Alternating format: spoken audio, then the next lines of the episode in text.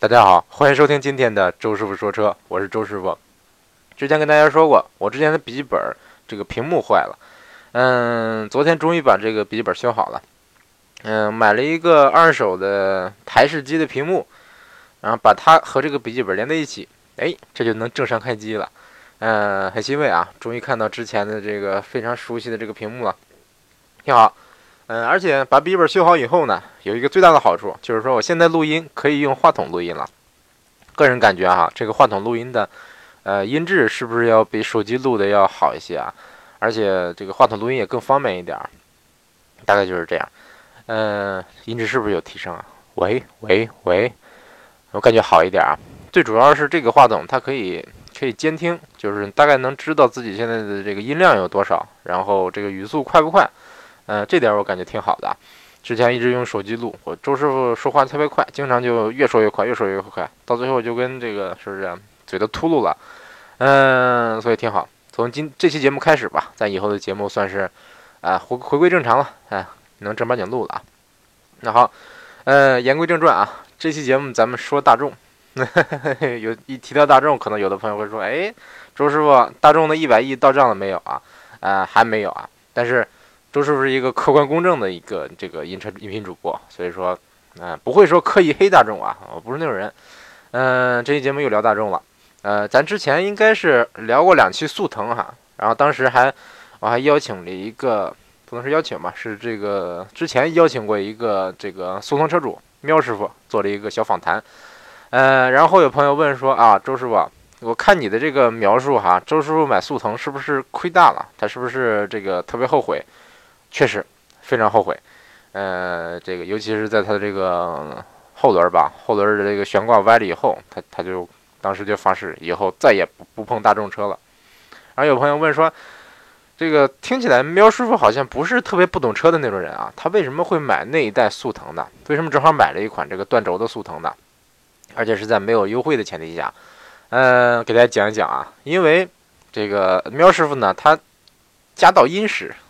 就是简单说，就是家里比较有钱，但是，嗯，家里人给他给他的购车预算呢，也不是太高，就是预算大概是落地二十万以内，呃，而且因为他爸是个神车党啊，不好意思，这个这个这个说法可能有点伤人，他的父亲是一个神车党，呃，他父亲给他定的这个要求哈，落地二十万以内必须是大众，因为他之前家里有一辆这个老老普桑。他觉得哎，老普桑又皮实，开起来又又又又什么耐用啊，开起来比较稳啊，然后又有面子呀，等等等等，然后觉得说以后还得买大众。结果他这个喵师傅一想呢，哎呀，既然是预算二十万以内，落地二十万以内，那我肯定买最贵的呀，对不对？然后他优先考虑的是 CC，对，大众 CC，然后发现哎呀，完全不够啊。然后他碰巧他自己又这个没有多少私房钱，私房钱。他自己要是比如说他有个这个五万八万的这个天点也够 CC 了，但是他没有，CC 最低配优惠完了也不可能到二十万以内，所以说再看迈腾吧，迈腾和帕萨特哎也不够，途观也不够，所以说啊那这个从大众车里选二十万落地能选到最好的车就是速腾了，所以说你就买速腾吧，而且他去试的是这个 1.4T 的版本，感觉哎呦这推背感好强啊，哎呦这动力。其实喵师傅之前是英菲尼迪的一个销售啊，这个我感觉他应该是见过世面的啊，没想到这 1.4T 的速腾还低功率版就给他就给他征服了，反正然后试完以后他说哎挺好，好，果然是这个来自沃尔夫斯堡的大众德国情怀，买，然后就买了。当时还说哎我们这个当时销售说啊我们现在这个大众不是我们现在的速腾哈，你也知道之前速腾是多么神的一款车，我们一直加价买，加两万加三万，这不是。好像加过现金，加过装饰啊。开始是加两加两万现金，后来哎加两万装饰，然后这这一代这个这个新速腾上市以后，还是加了一段时间。结果一直到他买买车的前期啊，开始哎不仅不加价了，开始嗯好吧，还是还是加加的少。到后来到他买的时候就是啊少加点儿，嗯后来到他到他买真正他买车的时候啊，好像是这个不加价了，而且还有那么一丁点儿优惠。大家知道，在他当时，他没有想到说以后的这个速腾会有现在这种这个这么大幅度的优惠啊，没想到，所以觉得啊，之前不加价，之前加价，现在不加了，还有个好几千，有两千的优惠，两三千的优惠，还送脚垫儿，是不是挺好的？买，然后然后就这个就就买了这个车。当时我也劝了他很长时间。有的朋友说：“哎呀，周师傅，你朋友买了断轴的速腾，你丢人不丢人呢？作为一个这个非著名的一个汽车音频主播，是不是？你你身边有朋友就买了，正好买了断轴版的速腾，是不是还不优惠？你说你你说你当时没劝他吗？我劝了呀，我劝了他三个月。”三个月还是四个月？我想想，反正劝了他很长时间。呃，然后就是这个，当时我也说了，哎呀，你现在别买啊！现在这个速腾刚减配了这个后悬挂，你买了以后，这这个后悬挂就是扭着梁子了，对不对？他说不，我不管，我就要买速腾。啊，后来想想，他也是没办法，因为家里逼着他买大众，是不是？他当然买贵的，他总不能说啊，速腾不给力，我去买买朗逸，是不是？我去买买买捷达，那肯定不能，对不对？当然不行了。所以说他买了速腾。嗯，我也是。这个真心是觉得觉得这个苗叔，呃，我也替他默哀过很长时间啊啊，总之可以理解。那今天咱咱就聊一聊，这个如果我家里人逼着我买大众，这 个为什么要逼着买大众呢？幸亏这个我父母还是比较开明的，当时问我什么车，最开始我记得我妈问我说，迈腾怎么样？对，咱以后要不要买个迈腾？我说不行，迈腾烧机油。还双离合，我最不喜欢双离合，我最不喜欢迈腾啊！不是，我其实还挺喜欢迈腾的，但是我不大喜欢这个双离合变速箱，就是不大喜欢那种直接说很多次了，就是市区里开车这个不踩不走那种感觉，我特别讨厌。说我就说这个迈腾这车不行，爱出毛病，等等等等等。他说好，那我们就不考虑迈腾了。然后问说，哎，大众车怎么样？我说啊，大众车怎么怎么怎么怎么怎么，很客观的评价了一下这个大众车啊。然后后来家里人觉得，哦，看来大众不大适合咱啊。然后这个，因为你比如说我爸妈，他们对车的要求就是，哎，毛病少，省油，皮实耐用，啊，保养便宜，这是他们的这个这个要求啊。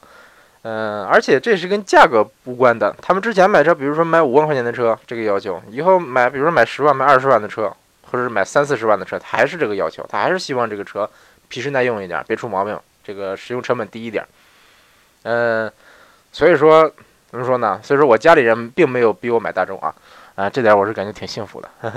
可能有的朋友家长就没有这么，嗯，怎么说，没有这么开明的父母，或者说，啊，当然很多朋友可能买车是用自己的钱，但是有一些年轻的朋友吧，可能刚毕业，买车肯定是要花家里的钱，对不对？那父母说的话确实，呃，有一定的这个起一定的主导作用。比如说这个家里人让你让你买大众，你就买大众，是不是？让你买比亚迪，你就买比亚迪。所以说，有的朋友说啊，我家里人就逼我买大众，我还特别不喜欢那些。呃，烂大街的车型那怎么办？所以今天呢，待会就跟大家聊一聊这个话题。比如说，啊，其实其实主要我今天是想想聊聊这么三款车啊，这个顺便是顺便分析一下，这个为什么会有人买这么三款车？哪三款车呢？大家可能知道，前段时间应该是昨天晚上吧，呃，大众有一款车型上市了，叫叫魏什么来着？魏领，对，大众魏领。嗯，这个目前为止，这个大众的这个命名方式啊，我稍微有点看不懂了。什么蔚揽、蔚领，嗯，好像旅行车都是带“蔚”字的啊。目前为止，比如说这个还有什么啊？比如说 这个 朗逸的那那那几款车型，朗逸、朗行、朗境，反正朗逸、朗行这个我感觉这个命名可以啊。但是蔚领这个这个车，我感觉。蔚领这俩字什么意思呀？一点边都不沾呢。蔚是什么意思？巍然大观。蔚是好像是又大又绿的那么个意思啊。嗯，应该是一个形容帽子的一个词儿啊。然后领，嗯，领动，是不是？领动领域，这个但这里好像好像领还是个好词啊。反正我就不大不大理解这个命名是什么意思。总之，上市这么一款车，然后公布了售价，呃，感觉。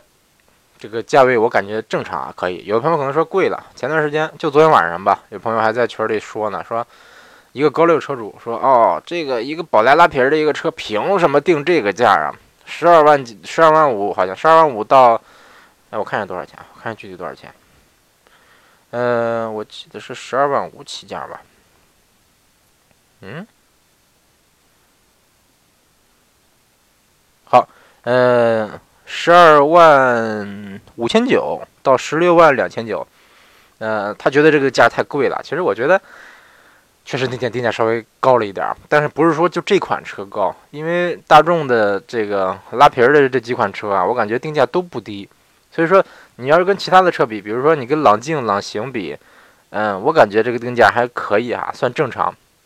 但是呢，你如果是跟其他品牌的比，感觉可能是个这么老的一个平台的一个车，为什么定的跟新车的价一样，稍微感觉贵一点？我也这么这么感觉。但是其实你拿它对比一下，比如说朗境，我感觉跟魏领更这个最接近的应该就是朗境了吧，都是像个旅行车的一个样子，然后是一个这个有加高。这个通过性比较强，嗯，怎么说呢？叫跨界车，这个英语叫 crossover。啊，有朋友可能说了啊，crossover 这个词儿我知道啊，嗯，Allen Iverson crossover，这不是体前变相过人吗？我练过呀，不是这个意思，不是这个 crossover。crossover 指的是，其实这个词儿有关 crossover 这个词儿的定义哈有争议，有人把它定义成这个像像这个，比如说这个 C 四 Allroad 的版本。啊，不是 C 四 A 四，奥迪 A 四的这个 Allroad 的版本，比如说像这个，像刚才说的这个魏领，有的人觉得这个是 crossover。然后我看国外的一些媒体啊，他们把这个，比如说马自达的 C X 三，比如说甚至说 C X 五，包括本田的缤智，呃，把这这些车他们定制为 crossover，就是这种城市 S U V 没有太强通过性的城市 S U V，他们把它叫成 crossover。所以说，啊，怎么说呢？大概把它理解成一个跨界车吧，朗境也是一个跨界车，嗯，大家就可以把它理解成，比如说朗境看起来就跟朗逸很接近，它就是一个朗逸的一个旅行车加跨界车的这么个版本，就是那朗那比如说朗行呢，朗行其实就是朗逸的一个两厢半的版本啊，其实就是个两厢版本，但是，嗯，我其实是从从我从我父母这个嘴里听到两厢半这个词儿的，就当时我们去看什么车，好像是看看的是。我先看的是观致哈，然后他们说啊，这个这个这车不是两厢，这是两厢半。哎，我纳闷儿，两厢三厢，这这这怎么还有个半呢？嗯，反正朗行这个车确实是比正常的两厢车，你比如高尔夫，高尔夫这个大概车车长是四米二左右吧，四米二多。然后你比如说朗行嘛，它车长到了四米四，四米四几。嗯，包括朗境其实也是啊，它没有朗逸那么长，但是也没有高尔夫那么短，没有正常的两厢车那么短。然后它有一个比较就是旅行车的那样的一个后备箱，嗯，所以优点呢就是后备箱空间特别大，缺点呢啊没什么缺点啊，除了贵没什么缺点，大概就是这样啊。然后有人可能觉得啊，因为朗行的这个感觉太普通了，就是一个两厢车的样子啊，所以说哎我我还希望个性一点，哎我买朗境吧，朗境这个底盘更高了一点。那这个朗境和朗行对比呢，基本上来说。呃，外形包括这个什么各项的数据啊，长宽高都差不多啊，长啊宽啊不是高差不多啊，啊不对高高一些。这个朗境比朗行要高了十厘米，而且这十厘米全都加在了底盘上，嗯，加在这个离地间隙上，也就是说它底盘升高了十厘米，就这么简单。嗯，那有人说哦，我看朗境这个定价那么高啊，嗯，我起价都十四万多了，起价十四万八千九，朗境凭什么定这么贵啊？是不是 这个确实感觉这个价位稍微高了一点儿，十四万八千九哎呦，为什么为什么定价这么高呢？因为它没有这个低配版本，没有手动挡，它的最低配，嗯，一点六的自动舒适，其实就相当于其他车型的，比如相当于朗行的一个，已经是一点六的中配了，自动挡中配了，嗯，配置是相当高的，所以说它定的这么价，但是，呃，我个人还是觉得 这可能主要还是卖情怀吧，大概就是这样。所以你对比的话，一看，哎，现在这刚上市的这款叫叫魏领吧，它这个起售价比朗境还要还要便宜，便宜便宜两万多，呃，为什么呢？当然它是正这个魏领就比较正常了，是有这个手动挡，嗯，有一点六手动舒适，然后一点六自动舒适一点六手动豪华，呃，基本上来说这个手动豪华，呃，再往上有个自动豪华，这个十五万一千九，这个自动豪华版的配置哈，基本上来说跟。朗境的最低配十四万八千九的这个版本比差不多，呃，几乎差几乎差不多啊，就是这个配置稍微有有有一点这个区别。那我看看大概有有什么区别啊？嗯嗯嗯，看一下啊，嗯，反正我感觉这个有可能哎不对，我再找一找啊，朗朗。静的冷静的自动舒1.6自动舒适和蔚领的蔚领的这个1.6自动豪华十五万一千九了，但是但是这个自动舒适又太便宜了，那好吧，就自动豪华吧。嗯，蔚领的自动豪华合同简介自动舒适好。这这两个车型的售价吧，大概是差了那么呃十万一千九减十四万八千九，两千。三千差了三千块钱，对，差了三千块钱。然后，呃，配置呢？这个蔚领多出了无钥匙启动、无钥匙进入、全景天窗，然后少了一个前雷达，少了真皮座椅，多了一个前排座椅加热，少了两个喇叭，然后多了这个后视镜电折，多了自动空调。呃，这么看的话，其实感觉蔚领的这性价比是比朗境高多了啊。嗯，因为它它本身尺寸还大呢，它比比这个朗比朗境要稍微长一些。嗯，而且，而且威领这个车的样子哈，就是一个非常非常旅行车的一个样子。我第一次看这个图，一看，哎，这真真的就是就像个旅行车一样啊！而且它也是一个这个底盘比较高，是一个算是一个 crossover 的一个版本，跨界车。所以，呃，我感这么这么比的话，我感觉这个威领的性价比还挺高的啊！啊，当然这这我感觉主要是可能是因为朗境的性价比太低了，这个定价太太脑残了，大概就是这样啊。那有人说这个那威威领您觉得可以买吗？嗯，怎么说呢？可不可以买？反正站在我的角角度上说哈，比如说我作为周师傅来说，我肯定是不会买。像什么朗境、朗行这些车，我肯定是不会买的。因为怎么说呢？我个人来说啊，感觉买大众的话，嗯，我还是更倾向于这个买个德国更更加这个原汁原味一点的车型啊，比如像高尔夫，比如迈腾、CC 都都可以考虑。对我来说，但是我最喜欢的就是高尔夫和甲壳虫。对，因为这些能代表大众，但是你像什么现在这些国外根本看不见的这些大众车啊，什么朗境、朗行啊，什么这个呃，比如说新捷达、新桑塔纳这些车，其实我是包括新宝来什么的，我是非常非常，我个人来说是不是太喜欢的啊。嗯，国内有个词儿叫拉皮儿车，什么叫拉皮儿呢？嗯，举个例子啊，嗯。比如说这个大众新宝来、新朗逸，包括这刚才说的这些乱七八糟的朗朗行、朗境、威领这些车，出自什么平台呢？大众的 PQ 三四平台。那这个平台是 是到距今为止，这个历史已经有有二十年了吧？有没有二十年？我算算啊，差不多。嗯，应该是接近二十年的历史了啊。嗯，在 PQ 三四以后，有的有大众的新平台叫 PQ 三五，比如说像这个速腾，现款的速腾，现款途观。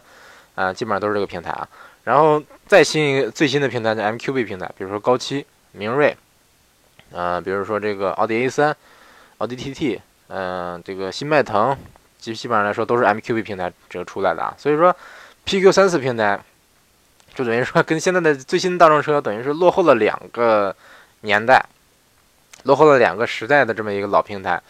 嗯，所以说为什么朗逸能能卖的这么便宜呢？朗逸宝来是不是看起来跟速腾差不多大，但是这个价位低得多，低得多得多，是因为配置低吗？还是说是因为它用料不行吗？综合用料不行吗？还是说这个动动力各方面怎么怎么不行吗？并不是啊，主要就是因为平台太老了，平台老，而且啊，当然说其他各方面肯定，比如说跟速腾肯定是有差距啊。嗯，大家知道啊，平台就是一个合资厂商，比如说上海大众。现在叫上汽大众啊，比如说一汽大众，哎，引进一个平台，比如说我引进了 PQ 三四平台，这个平台，比如说啊，假如说一百亿引引入这个平台，那我早期卖车的时候，这平台的成本我得计，我得算在内吧，是不是？啊比如说我计划啊，十年内收回成本，然后我每年的销量一百万，十年我们能卖一千万辆车，用一千万辆车收回这一百亿的成本，那一辆车你得你得加多少钱？算算啊，一千万辆车。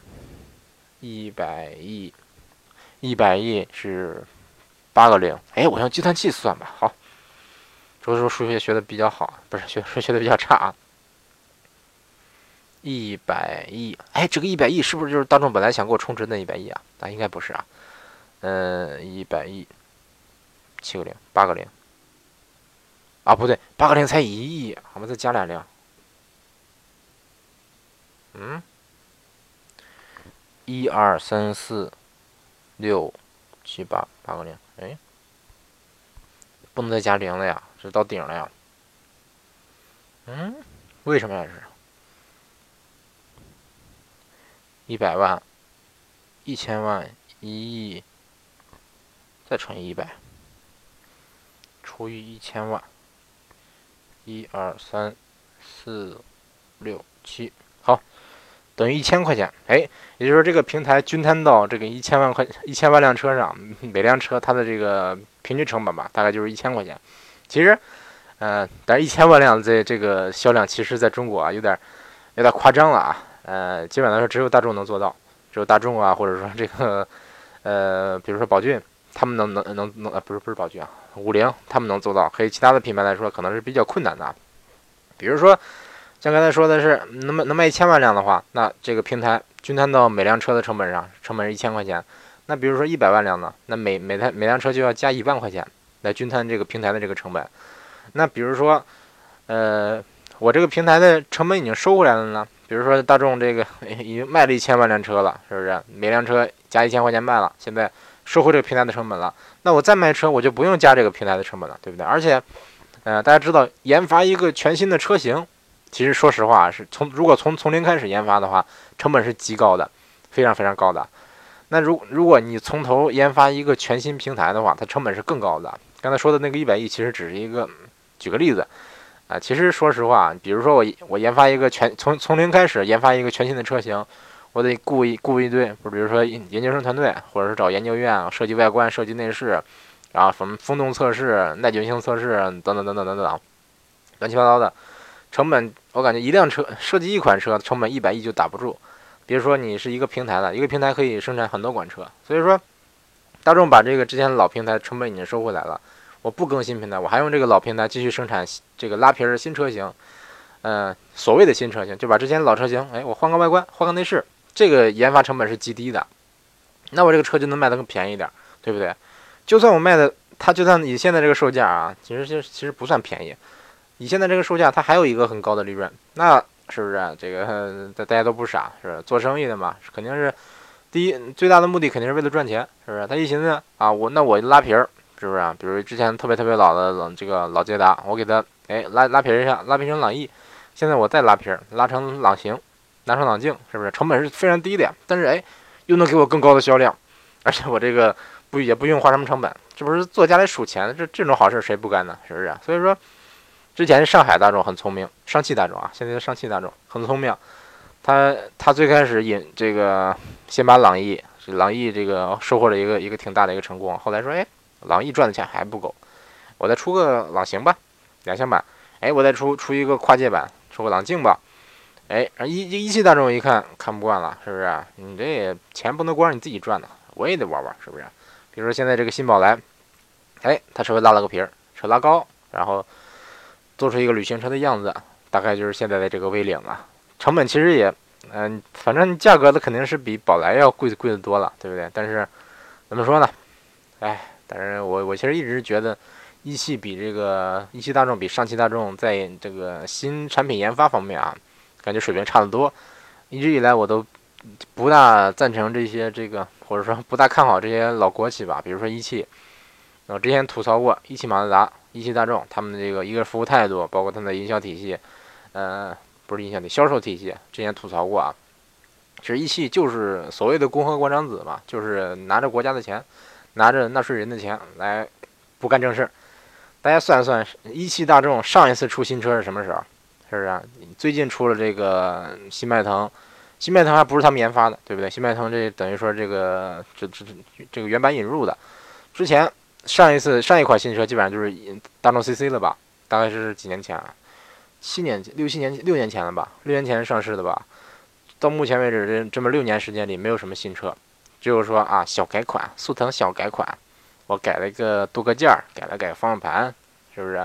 比如说啊，啊对，还有高尔夫呢，高尔夫加旅，对，高尔夫加旅，然后这个还有就是锐领了，反正这这些这些年大众一汽大众新车真不多啊，而且这些车基本上来说都是今年出的，大概就是这样。所以说，哎，锐领这款车呢，简单说就是老平台，老平台拉皮儿出的新车。然后它可能是有一个看起来还比较实惠的售这个售价，但是很多人可能还是觉得这高了。嗯，怎么说呢？我觉得，你看朗境这种车都能定价到十七万多了，之前思域定个十六万九千九，而且配置也非常高。这个有的人还说它卖的贵，嗯，这个哎呦，好吧，这个我感觉双双标问题稍微有点严重啊。嗯，那那有关这类车型值不值得买呢？嗯，可能提到朗逸，很多人会想到一个词儿叫德源朗。哎，甚甚至之前有朋友问我说：“周师傅，德源朗是什么意思？德源朗是哪款车？”好吧，这个给你科普一下。德源朗就是 德国原装进口上海大众朗逸，车之道为大众，大概就是这款车啊。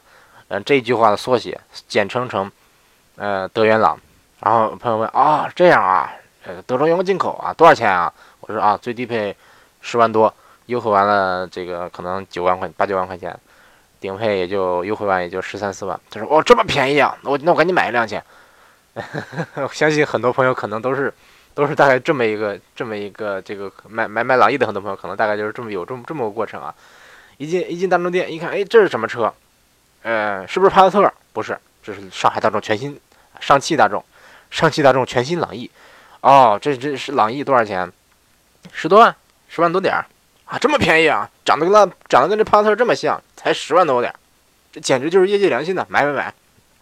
很多朋友可能就买了。所以说，这个嗯，朗逸的这个销量啊，这个月销三万多台的这个销量，大概就是这么出来的啊。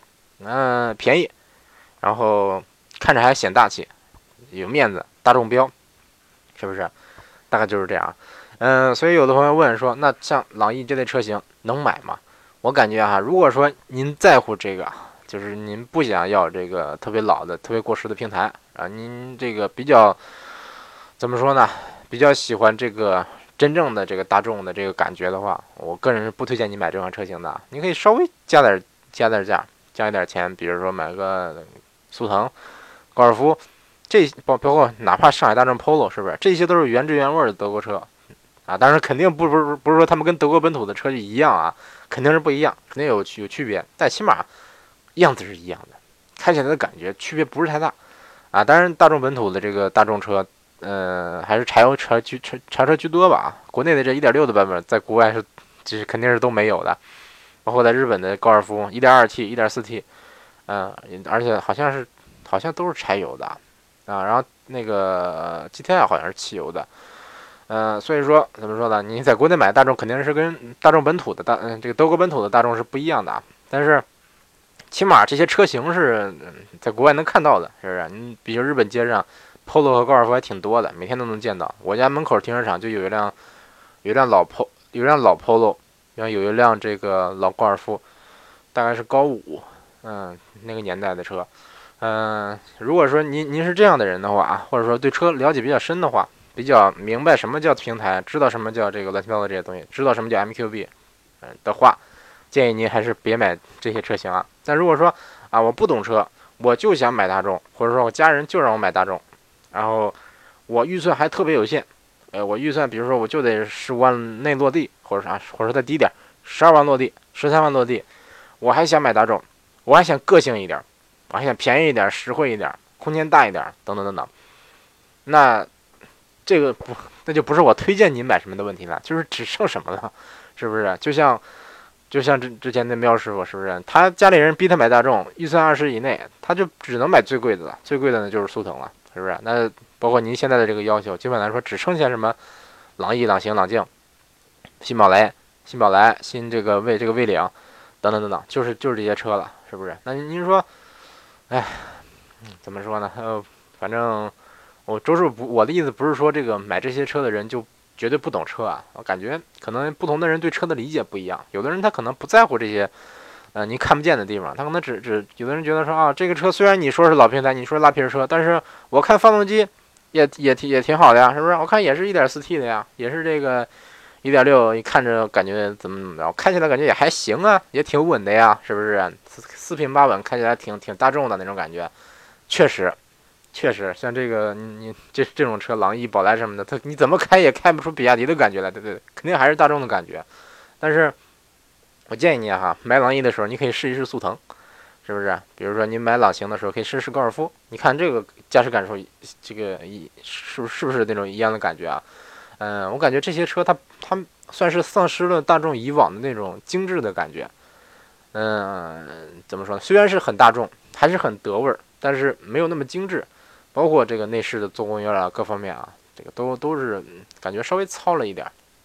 所以说，怎么说呢？关键关键是，如果说你你 怎么说呢？想买还是不想买？这个我说了不算。呃，在您，就是看看您这个更在意哪哪些点吧。呃，有关这个大众蔚领这个车，其实我感觉热度可能不是那么高啊，因为目前为止还没有说。没有说问我这款车型的人，嗯，哎，反正现在周叔也没开过，希望有有有时间试驾一下。其实其实之前也有机会试驾这个，呃啊，之前我我回国前，呃，不是我回不是回国，我回日本之前，这个蔚领还没上市，肯定没试过。之前也也有机会试什么朗行啊这些朗逸这些车，啊这之前也开过，但是朗行和朗境我好像没开过。对，啊之前有机会试，但是总觉得。嗯，我总觉得这个这些这些车我给不了您什么具体的建议，因为就算我告诉就是买这类车的人，就算我告诉你说啊，这个开开起来怎么样，嗯，驾驶感受怎么样，刹车油门的脚感怎么样，方向盘转向感觉怎么样，我告诉你以后，可能这些这些消费者他不管，他不在乎这个，他需要的可能比较简单，我就需要一个简简单单的一个大众车，是不是？这个需要他给我撑撑门面，必须是轿车啊，最好是三厢的。空间大一点，大中标，看着大气一点，那他可能不在乎驾驶感受，不在乎这乱七八糟东西，不在乎可靠性等等等等，大概就是这样。哎，总之这期节目聊了这么半个多小时吧，简单说了说有关这些大众拉皮车的这些事儿啊。嗯，我也是觉得希望大家以后不要太使劲的黑这些车，因为他们存在肯定有他们存在的意义，对不对？中国有有的有很多消费者他就认这个，你不能指望所有的人都像你这么懂车。啊，不对，不对。不能指望所有的消费者都像我这么懂车，对不对？大概就是这样。哎，那行，感谢大家收听这一期的周师傅说车，下期节目再见。另外，周师傅这一期绝对没有被充值啊，呃，这期也算并没有黑大众啊，呃，感觉说的还是比较主观的，对，比较主观。嗯，大概就是这样啊。感谢大家收听这一期的周师傅说车，下期节目再见啊！如果大家有什么选车相相关的问题的话，包括汽车相关的、日本相关的、做饭相关的。篮球相关的问题的话，可以在这个关注周叔的微博，呃，在私信给我提问。周叔的微博是周师傅说车，at 周师傅说车。周是三点水的周，师是师傅的师，父是师傅的父，不对，父是父亲的父。然后说车你肯定不会错。呃，现在粉丝比较少啊，大概两千多粉丝。呃，希望大家踊踊跃关注啊，多跟周师傅互动。那感谢大家收听这一期的周师傅说车，下期节目再见。